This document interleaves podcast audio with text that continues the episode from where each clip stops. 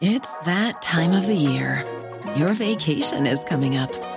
You can already hear the beach waves, feel the warm breeze, relax, and think about work. You really, really want it all to work out while you're away. Monday.com gives you and the team that peace of mind. When all work is on one platform and everyone's in sync, things just flow wherever you are. Tap the banner to go to Monday.com.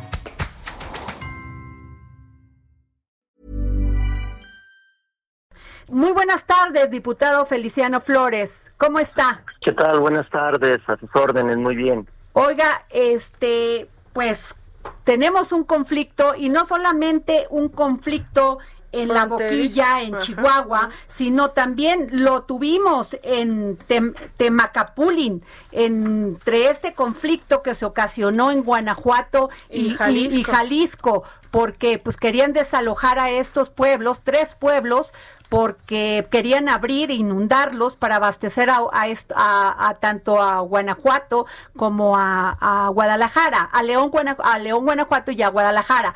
El tema es que el conflicto del agua no va a parar, ya sigue, o sea, sigue y está generando problemas políticos que finalmente son los que se generan. ¿Qué nos puede decir de eso? Dice este diputado Feliciano Flores. Claro que sí, buenas tardes nuevamente a ustedes y a su auditorio. Bueno, eso es una realidad que cada día la crisis del agua es mucho mayor en nuestro país en, y en el mundo. Y eh, debemos todos eh, los actores eh, políticos, económicos, sociales, participar en ello para ver alternativas de solución o prevención desde el gobierno federal, los estatales, los municipios, las organizaciones, los usuarios de riego, los organismos operadores, las empresas, las industrias, todos debemos participar, el medio educativo también, eh, porque si no le ponemos atención pues cada día los problemas nos van a rebasar. ¿Y cuáles de esas atenciones que están poniendo en la Cámara o en el en el Congreso? Porque todo todo nos hace pensar que este va a caracterizarse como un conflicto intratable.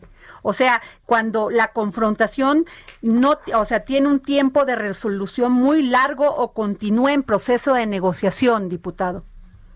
Bueno, Primeramente, informarles que eh, su servidor, en conjunto con la Comisión de Recursos Hidráulicos, que la conformamos 35 diputadas y diputados de todas las fracciones parlamentarias, eh, estamos haciendo un trabajo y estamos en el proceso de dictamen de eh, construir o elaborar una ley general de aguas.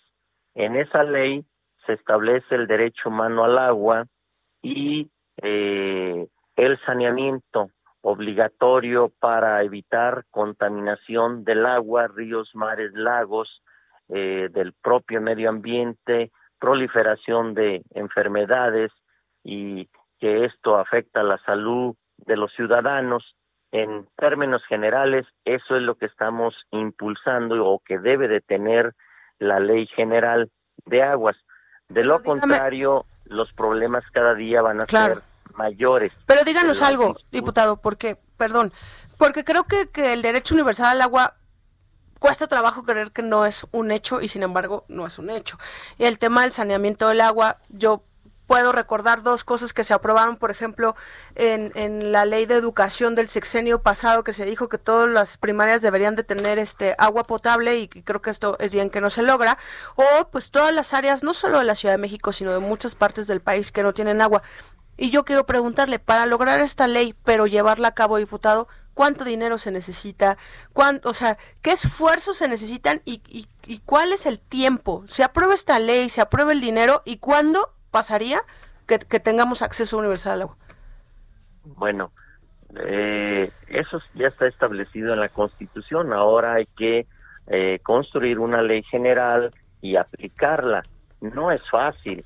Eh, además, en nuestro país hay zonas donde el agua es muy escasa, especialmente en los estados del norte.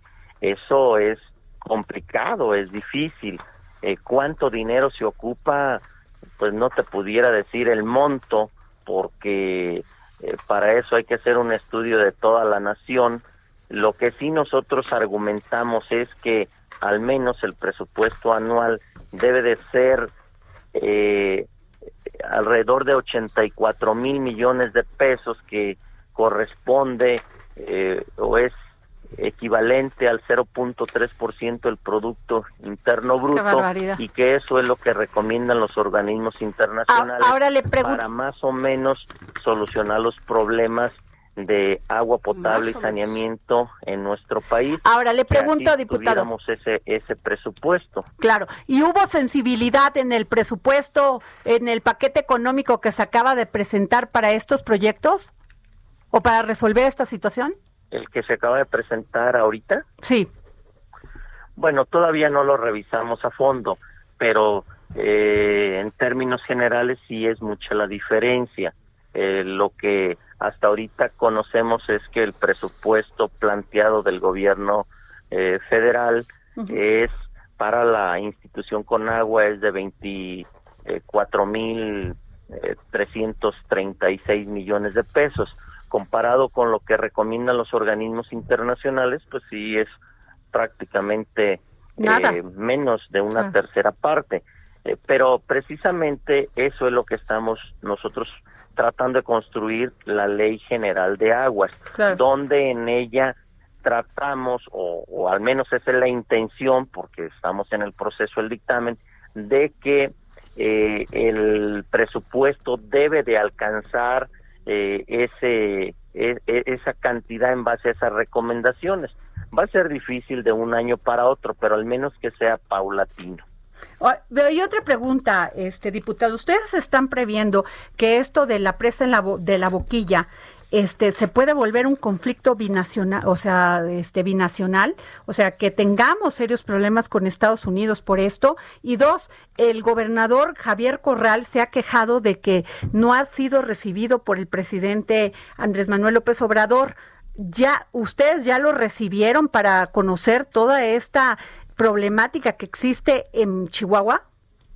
Bueno, yo desconozco eso que menciona usted. No, pues lo ha dicho en, entrevistas. Por eso digo, yo desconozco eso, de que si lo recibe o no lo recibe, eso yo no lo sé. Lo que sí le puedo decir es que su servidor y con la comisión en el mes de marzo recibimos a las partes en conflicto entre los usuarios de riego de Chihuahua y eh, Zacatecas.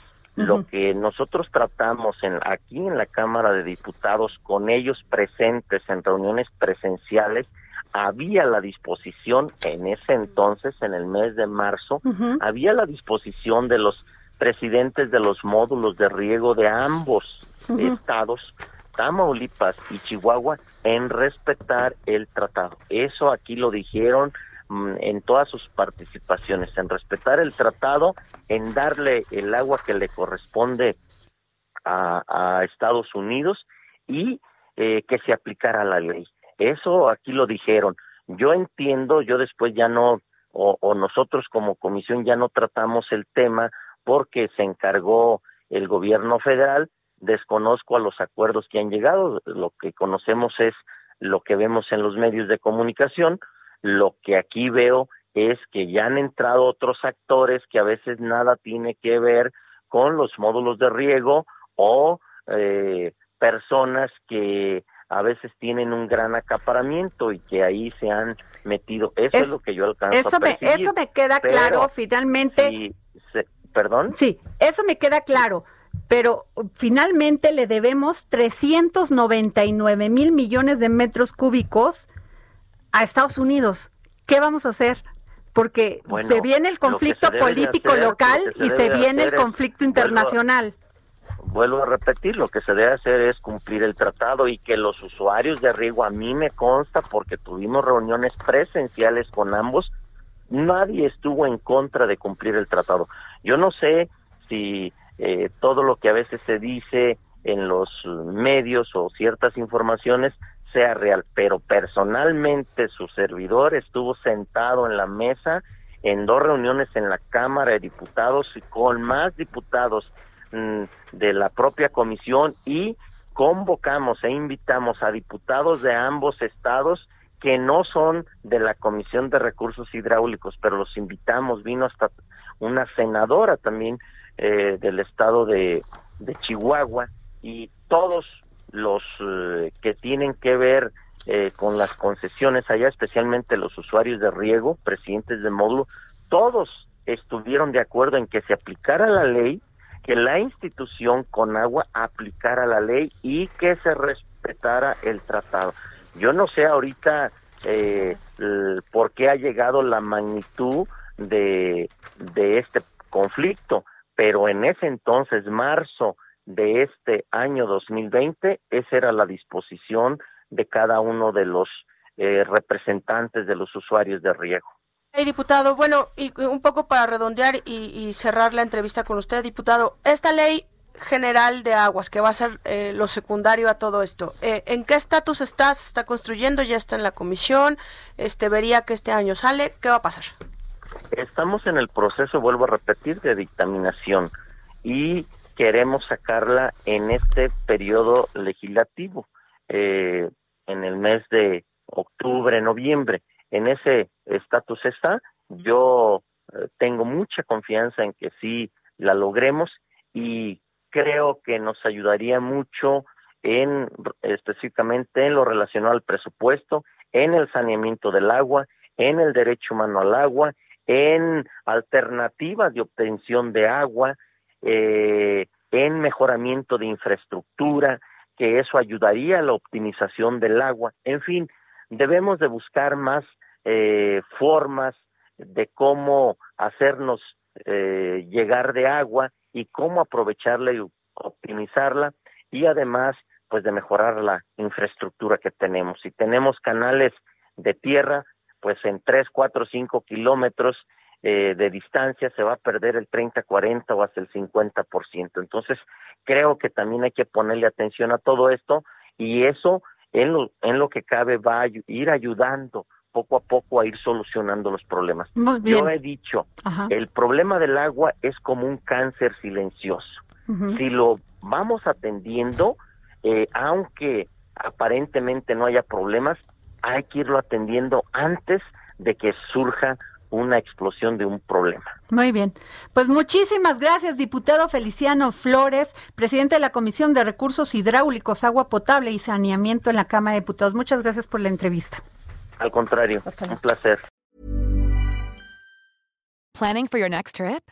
Elevate your travel style with Quince. Quince has all the jet-setting essentials you'll want for your next getaway, like European linen, premium luggage options, buttery soft Italian leather bags, and so much more. And is all priced at 50 to 80% less than similar brands. Plus, Quince only works with factories that use safe and ethical manufacturing practices. Pack your bags with high-quality essentials you'll be wearing for vacations to come with Quince. Go to quince.com slash pack for free shipping and 365-day returns.